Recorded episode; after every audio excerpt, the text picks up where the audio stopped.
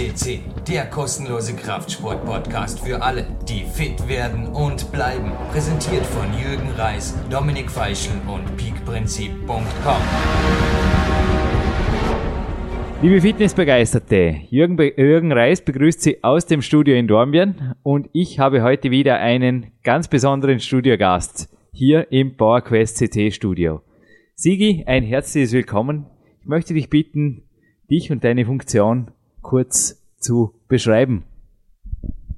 Ja, grüß dich Jürgen, bedanke mich für die Einladung hier bei dir äh, live dabei zu sein zu einem Interview, wo es zum Thema Schwimmen geht. Hey.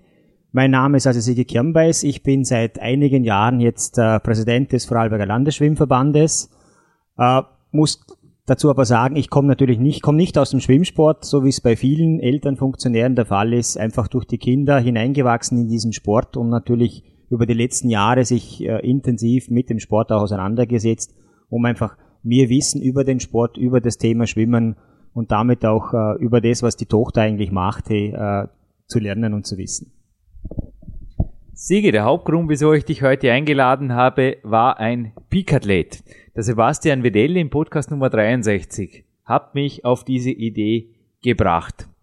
Ja, ich habe selbst in der gesamten Peak-Trilogie immer wieder darüber berichtet, dass Schwimmen für Kraftsportler sehr wohl eine tolle, nicht nur eine tolle regenerative Tätigkeit ist, sondern auch konditionell etliche Vorteile bietet, was die spezifische Grundlagenausdauer angeht. Wir gehen gleich noch näher darauf ein. Der Sebastian hat aber im Podcast 63 das Schwimmen quasi als die Sportart für ihn, ja, einfach beschrieben, wenn es um Ausgleich, um Erholung und auch aktive Regeneration angeht. Ja, wie komplett fordert das Schwimmen denn nun den ganzen Körper? Und wo siehst du die gesundheitlichen, aber auch die konditionellen Vorteile im Schwimmsport gegenüber, ja, jetzt sage ich im Vergleich zu, zu Laufen, Radfahren oder so den unter Anführungszeichen üblichen Ausdauersportarten? Ja, Schwimmen kann man ja generell sagen, ist eigentlich eine Grundlagensportart. Das heißt, äh, Schwimmen in jungen Jahren, in, im Kindesalter zu beginnen, ist eigentlich die Basis für alle anderen Sportarten, die man auch später dann betreiben kann. Äh, daher ist es sinnvoll, bereits mit sehr jungen Jahren anzufangen zu schwimmen. Schwimmen ist, ich sage jetzt vom Ausdauersport her natürlich ein Sport, der ganz einfach auch die, die Koordination des gesamten Körpers verlangt. Schwimmen schaut, wenn man sich äh, vielleicht am Beckenrand steht, äh, leicht aus, aber wenn man sich anschaut, wie hier die Technik und hier eigentlich die Koordination mit Kopf, mit Beinen, mit Armen, mit dem gesamten Körper funktionieren muss, um schön zu schwimmen, äh, tempovoll zu schwimmen, dann heißt es ganz einfach Koordination des gesamten Körpers das dann eigentlich den anderen Sportarten immer wieder zugute kommt. Äh, es ist auch, ich sag Kunstturnen, Turnen Grundsportart und auch da geht's um die Koordination des Körpers im Gesamten. Und daher auch vom Schwimmen her und daher als Basis für die weiteren Sportarten sehr gut geeignet. Schwimmen hat, wenn man es jetzt als Ausdauersport und Vergleich mit Radsport oder mit Laufen hat, natürlich den einen Vorteil, dass man sich in einem Element bewegt, das einen trägt. Trägt heißt, ich beanspruche eigentlich keines meiner Körperteile wie Gelenke äh, extrem, sondern dass die über, durch das, dass das Wasser eine tragende Wirkung hat, äh, gleicht es eigentlich den Körper aus, beziehungsweise ich habe keine extreme Belastung von Körperteilen. Wenn ich, äh, ich denke jetzt ans Laufen gehe, da geht's ganz einfach auf die Füße, da geht's ganz einfach auf die Bänder und wenn ich viel auf Straße äh, laufe, dann habe ich unter Umständen einfach immer wieder Probleme mit Bändern oder mit den Knöcheln und so weiter, was ich im Schwimmen ganz einfach nicht habe, weil hier das Wasser die tragende Wirkung hat.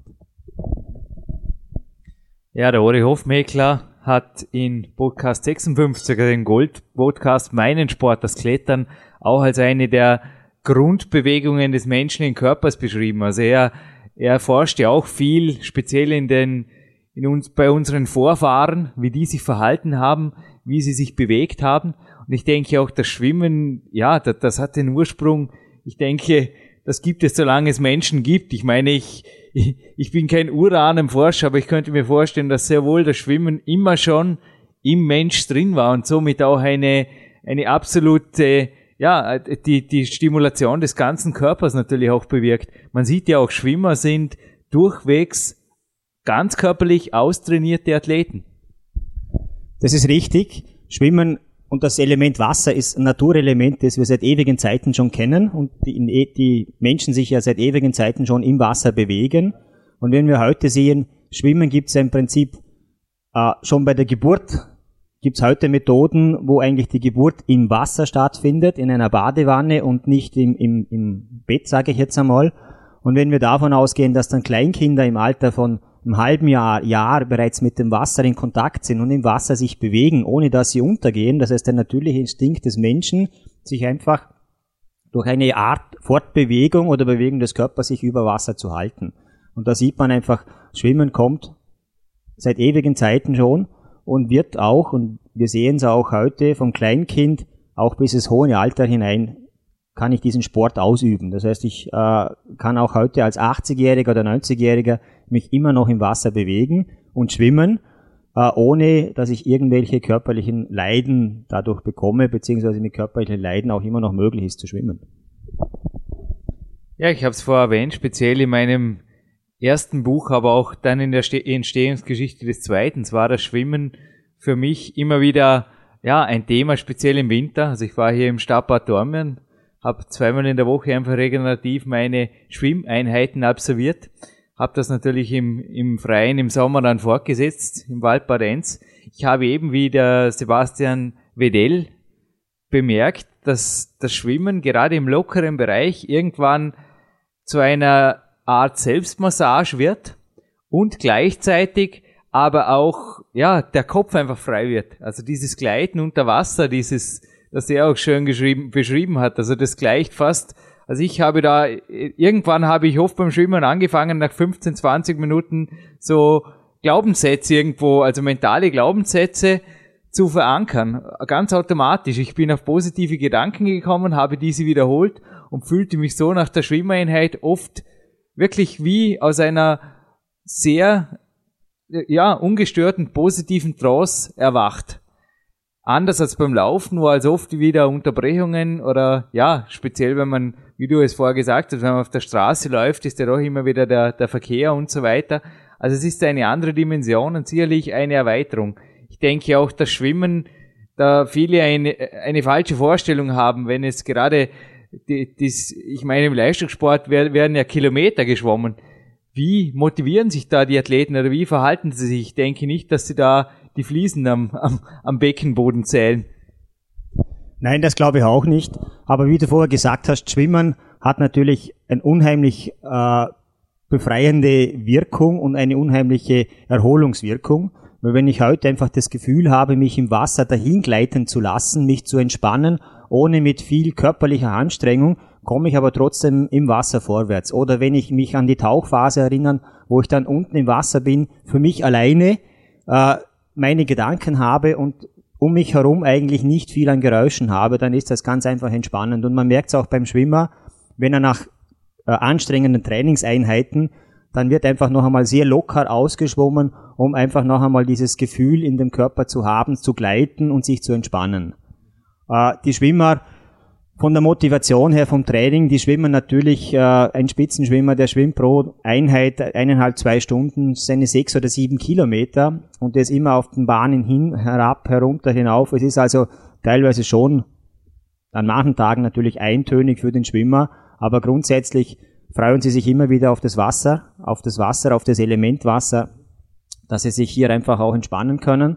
Äh, sie kommen zwar auch zum Schwitzen, das ist für viele nicht vorstellbar, dass man im Wasser, äh, wenn man schwimmt, auch schwitzt, aber das ist natürlich auch so. Darum ist auch für einen Schwimmsportler sehr wichtig, während der Trainingseinheiten entsprechend Flüssigkeit zuzuführen. Aber für sie ist es dann äh, einfach im, im Element Wasser und man merkt es den Schwimmer auch immer an, dass ihnen einfach was fehlt. Wenn sie dann tagelang nicht im Wasser sind, das Element, das fesselt sie einfach und daher auch hier immer wieder die Motivation, sich äh, zum Training zu bewegen, hart zu trainieren, Schwimmen ist auch rein technisch ein sehr anspruchsvoller Sport, durch das, dass auch, ich sage jetzt, vier Lagen zu schwimmen sind, auch ein bisschen abwechslungsreich und daher auch die Motivation für die Schwimmer, sich immer wieder diesen fünf, sechs, sieben Kilometern pro Trainingseinheit zu stellen. Ja, also zumindest im Sommer im, im Waldbad fällt es mir sehr leicht, mich zum Schwimmen zu motivieren. Also ich denke, da ist wirklich schon von Kind an irgendwo so das, das kühlende Element des Wassers eigentlich wirklich ganz etwas Natürliches. Aber wir bleiben kurz beim Hochleistungssport. Du hast es erwähnt, Schwimmen ist technisch sehr anspruchsvoll. Ich habe auch im Alter von fünf, sechs Jahren, wie das jedes Kind macht, oder vielleicht war es auch schon ein Jahr früher, einen Schwimmkurs absolviert. Und ja, danach glaubt man ja, man kann schwimmen. Ich habe vorher erwähnt, im Winter 05, 06 war das, eben dann bei der Big Bauer Geschichte, hat mir mal ein Schwimmtrainer zugeschaut. Seitdem behaupte ich nicht mehr, dass ich schwimmen kann. Ja, also er hat auf Anhieb mich auf zwei Längen beobachtet und natürlich 25 technische Fehler allein in meiner Brustschwimmtechnik gefunden, die ich persönlich als relativ gut eingestuft hätte. Vom Kraulen also gar nicht zu sprechen. Also da hat er gesagt, da bräuchtest du, bräuchtest du deine Zeit.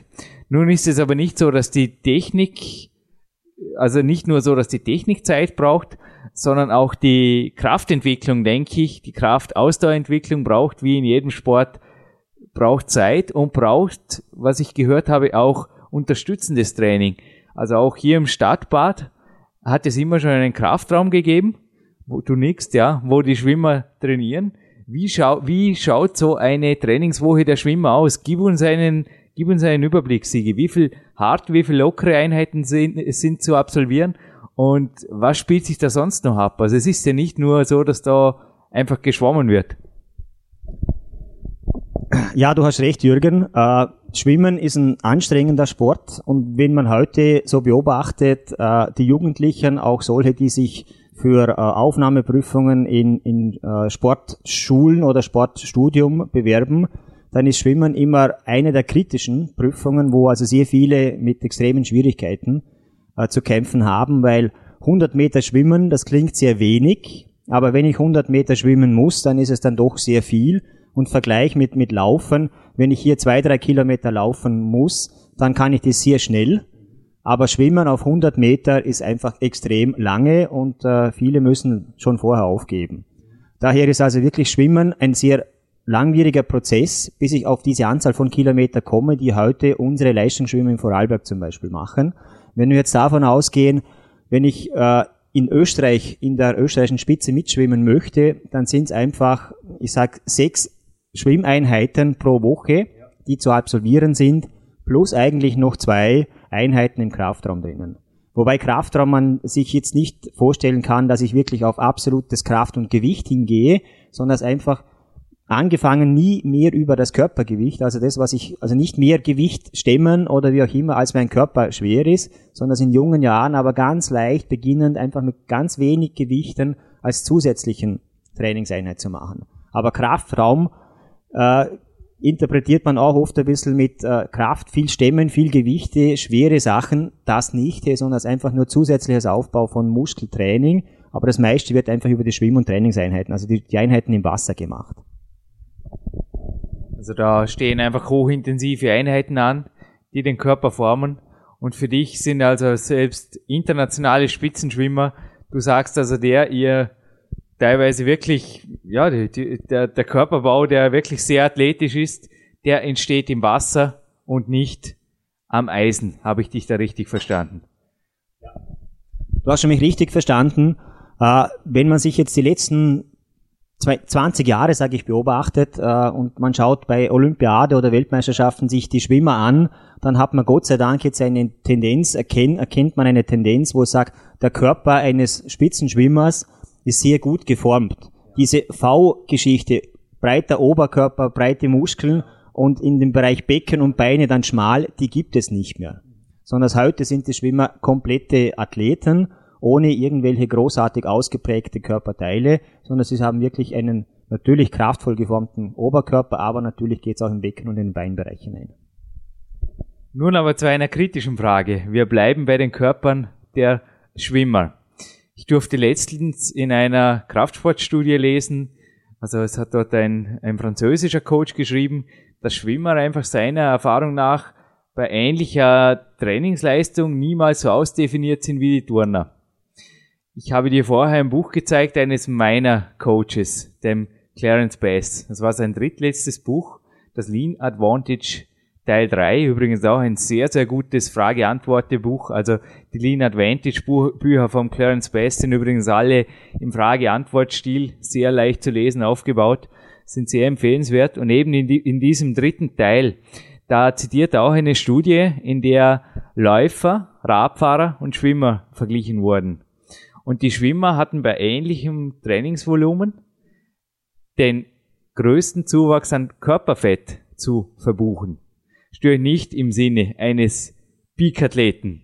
Ja, also ich konnte es natürlich nicht lassen. Ich habe ihn dazu noch persönlich gemeldet, dazu äh, gleich mehr. Aber ich lasse das jetzt einfach mal so im Raum stehen und möchte gerne deine Meinung dazu wissen. Also er hat das begründet oder beziehungsweise der, der Mediziner, der die Studie hinterfragt hat, hat das begründet, dass Schwimmer mehr frieren und das ein Signal für den Körper sein soll, einfach, ja, eine natürliche Schutzisolierungsschicht in Form von Fett zu, zu, anzu, sich anzulegen?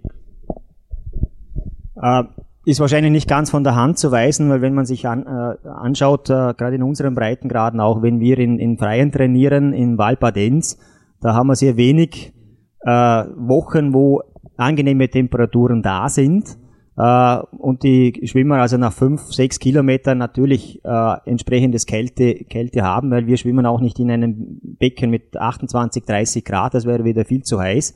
Da würde man überhaupt keine Leistung bringen. Aber ich denke, Schwimmen hat in den letzten Jahren einfach auch die Tendenz gemacht, dass, ihm, dass man sich etwas mehr konzentriert auf die Technik. Äh, und man sieht es auch, die Zeiten werden auch immer schneller weil auch in sehr vielen Schwimmstilen, also den äh, vier Schwimmsportstilen, teilweise jetzt äh, technische Bewegungen erlaubt werden, die einfach noch einmal einen entsprechenden Vortrieb im Wasser bewirken, das ich über zusätzliche Kraft nicht bekomme, aber durch geschickt eingesetzte Schlag des Beines oder Armzuge entsprechend einen wesentlich größeren Vortrieb im Wasser habe, als wenn ich das mit noch viel mehr Krafteinsatz machen würde muss ich jetzt aber der Kraftsportler, ich bleibe hartnäckig, der nur Sigi lacht. ja, es ist nicht lustig, Sigi. Muss ich jetzt nun der Kraftsportler, der einfach auf einen minimalen Körperfettanteil und auf einen Top-Körperbau aus ist, muss er sich tatsächlich fürchten, in deinen Augen, vor zusätzlichem Körperfett verursacht durch Schwimmen beziehungsweise durch kaltes Wasser? Äh, nein, ich glaube nicht, dass er sich schwimmen muss, äh, fürchten muss, Entschuldigung, hey. Äh, das passt, glaube ich, auch. Ich glaube, man muss immer wieder die Sportarten, man versucht sie zu vergleichen, aber natürlich hat jede Sportart auch ihre Eigenheit dahinter. Und äh, Schwimmen kann es sein, dass ich hier mit mehr Körperfett genauso diese Leistungen bringe, ja, wie jetzt äh, beim Radfahren das anders ist. Schwimmen ist natürlich auch ein Sport, wo wir sehen müssen, äh, dass es auch für, für Leute, für Jugendliche, die etwas mehr Gewicht haben, übergewichtig haben, natürlich auch eine ideale Sportart ist, sich zu bewegen, weil durch das Tragen des Wassers damit eigentlich äh, eine Erleichterung im Bereich des Gewichtes da ist. Ja, also ich danke dir, dass du dem Clarence Best auch recht gegeben hast. Denn er hat in seinem Buch zwar diese Studie zitiert, hat allerdings, als er mir dann, also als ich ihm per Mail gemeldet habe das war dann ja schon zwei, drei Jahre nach dem Buch. Er hat sich dann auch auf andere Erfahrungswerte bezogen. Und ich denke auch meine eigenen Körperfettverläufe, speziell in den Sommermonaten, beweisen das in der Peak-Trilogie ein, eindeutig. Also er hat mich auch gefragt, wie ja, wie sehr ich wirklich friere oder wie umfangreich die, die, die Trainingsinhalte beim Schwimmen denn wirklich sind, neben meinem Klettersport, neben dem Krafttraining natürlich, bei mir stellt das Schwimmen genauso wie beim Sebastian Vedel oder bei, wie bei vielen Fitnesstreibenden stellt es einfach ein Genusssport dar. Und wir quälen uns sicher nicht stundenlang im kalten Wasser, weil wir einfach das Schwimmen auch nicht als Leistungssport betreiben. Und ich denke auch unsere Zuhörer werden meistens, ja, ähnliche, ja, ähnlich vorgehen, wenn sie schwimmen. Dann, liebe PowerQuest CC-Hörer, besteht absolut null Chance, dass hier Körperfett aufgebaut wird im Gegenteil. Also es gibt inzwischen schon neuere Studien, die sogar beweisen, dass das, das Schwimmen äh, einen ganz körperlichen Fettabbau fördert.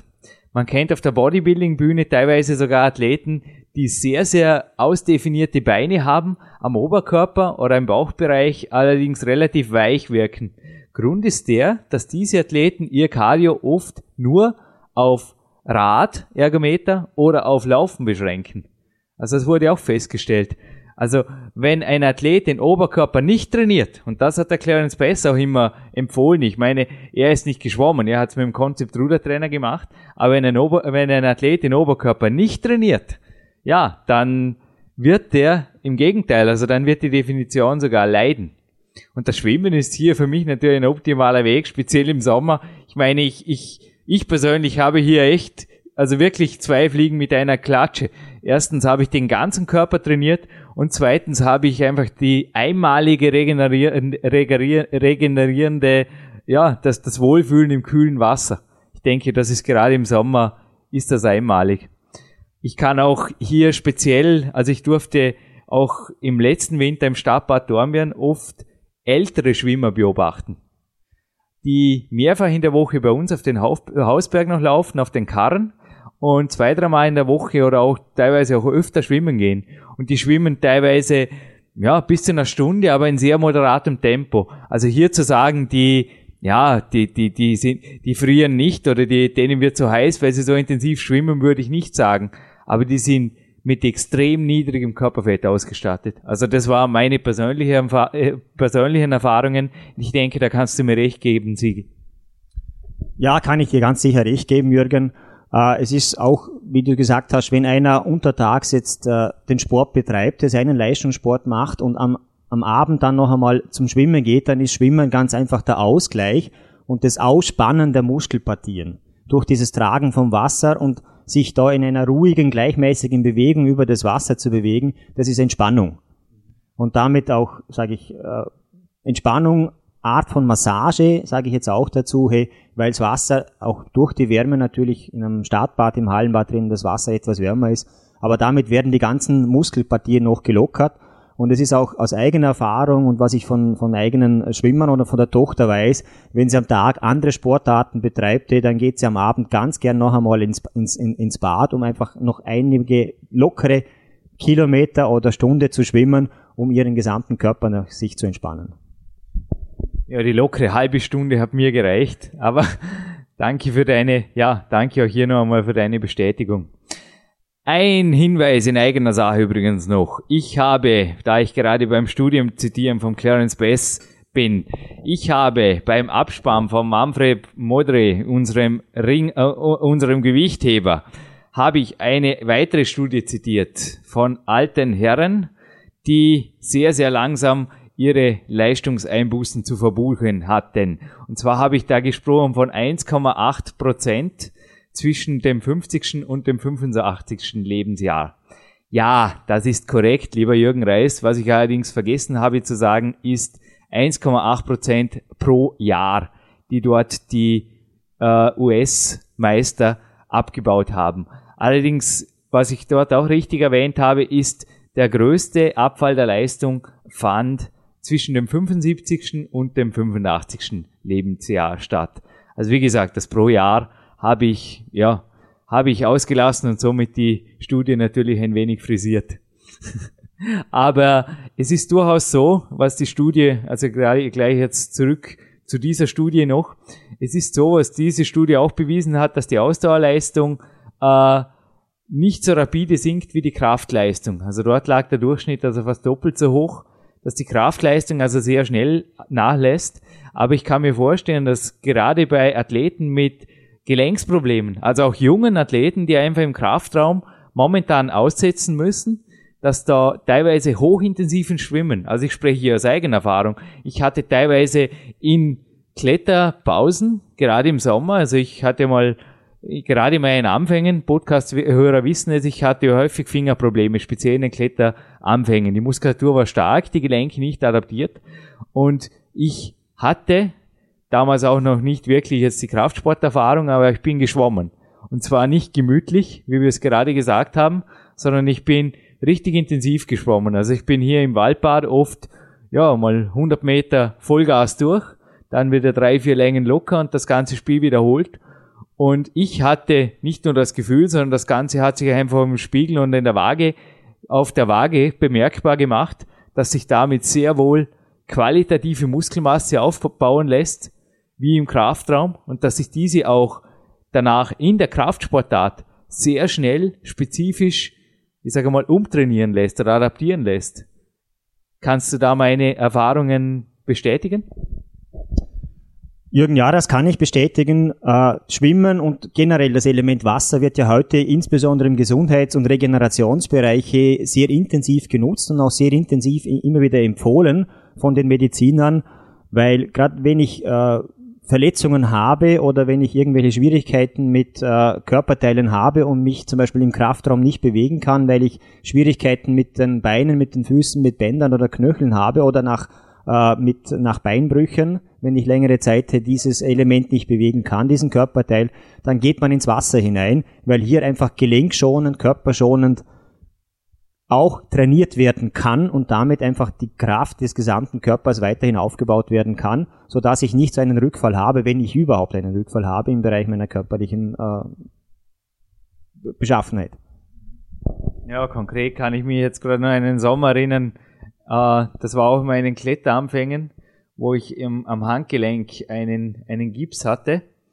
Das war also nicht der schwere Handgelenksbruch 203, sondern das war einige Sommer früher. Und ich konnte den ganzen Sommer durch also nur ein bisschen im Kraftraum was machen, allerdings dort den Gips durfte ich auch nicht zu intensiv belasten, aber ich bin geschwommen. Ich bin wirklich hochintensiv geschwommen und das jeden Tag und ich kann mich erinnern, also im Herbst, also als dann der Gips wegkam, hätte mich zuerst der Chirurg fast erschlagen, weil der natürlich entsprechend ausgeschaut hat nach, nach x Schwimmeinheiten.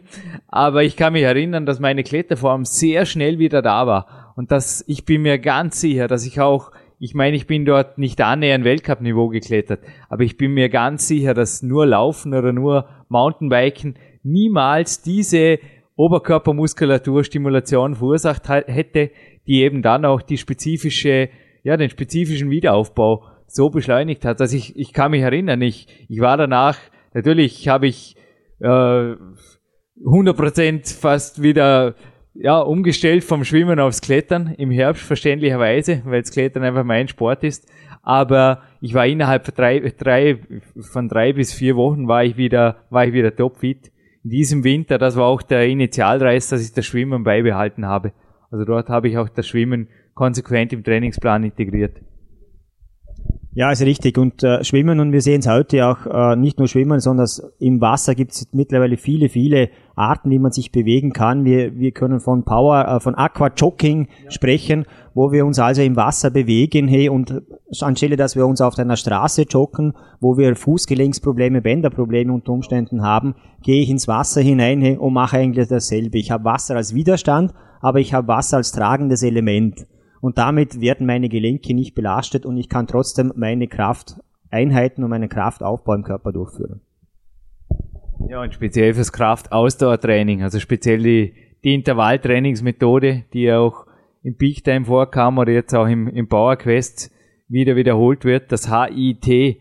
Also ich kann das wirklich allen Kraftathleten, wie ich es dort auch beschrieben habe, also möglichst diese Einheiten wirklich ganzkörperbetont zu absolvieren. Das kann ich nur empfehlen. Also hier ist aus meiner Sicht, aus Sportwissen, auch aus sportwissenschaftlicher Sicht, ist es suboptimal, nur den Unterkörper zum Beispiel mit Sprints oder nur die Beine mit Sprints zu fordern. Das ist, ja, es ist nicht ausreichend. Die Kapillarisierung findet im Oberkörper statt, durch das Schwimmen oder durch Rudertraining oder durch Training, das eben den ganzen Körper ja, mitnimmt. Und da ist das Schwimmen nur nochmal naheliegend für die meisten.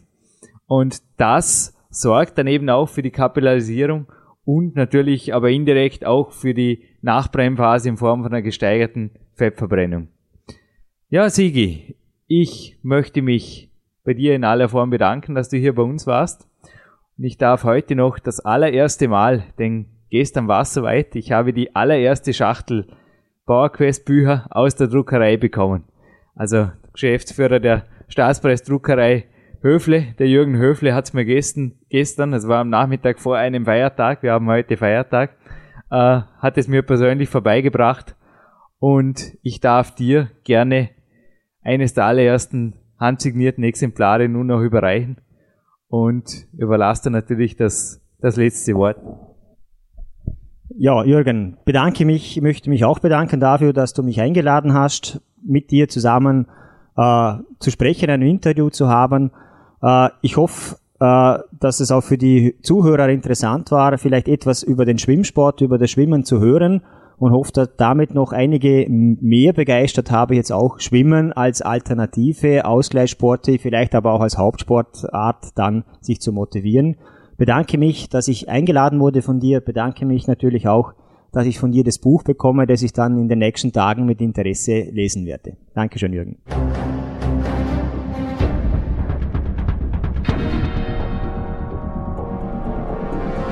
Alle Fitness-Bestseller der Peak-Trilogie, kostenlose Newsberichte und weitere Podcasts von PowerQuest CC sowie Trainingssoftware, Supplemente und Trainingsausrüstung, Personal Coachings, Seminare, Workshops und mehr. Jetzt direkt im Internet auf www.peakprinzip.com oder www.jürgenreis.com.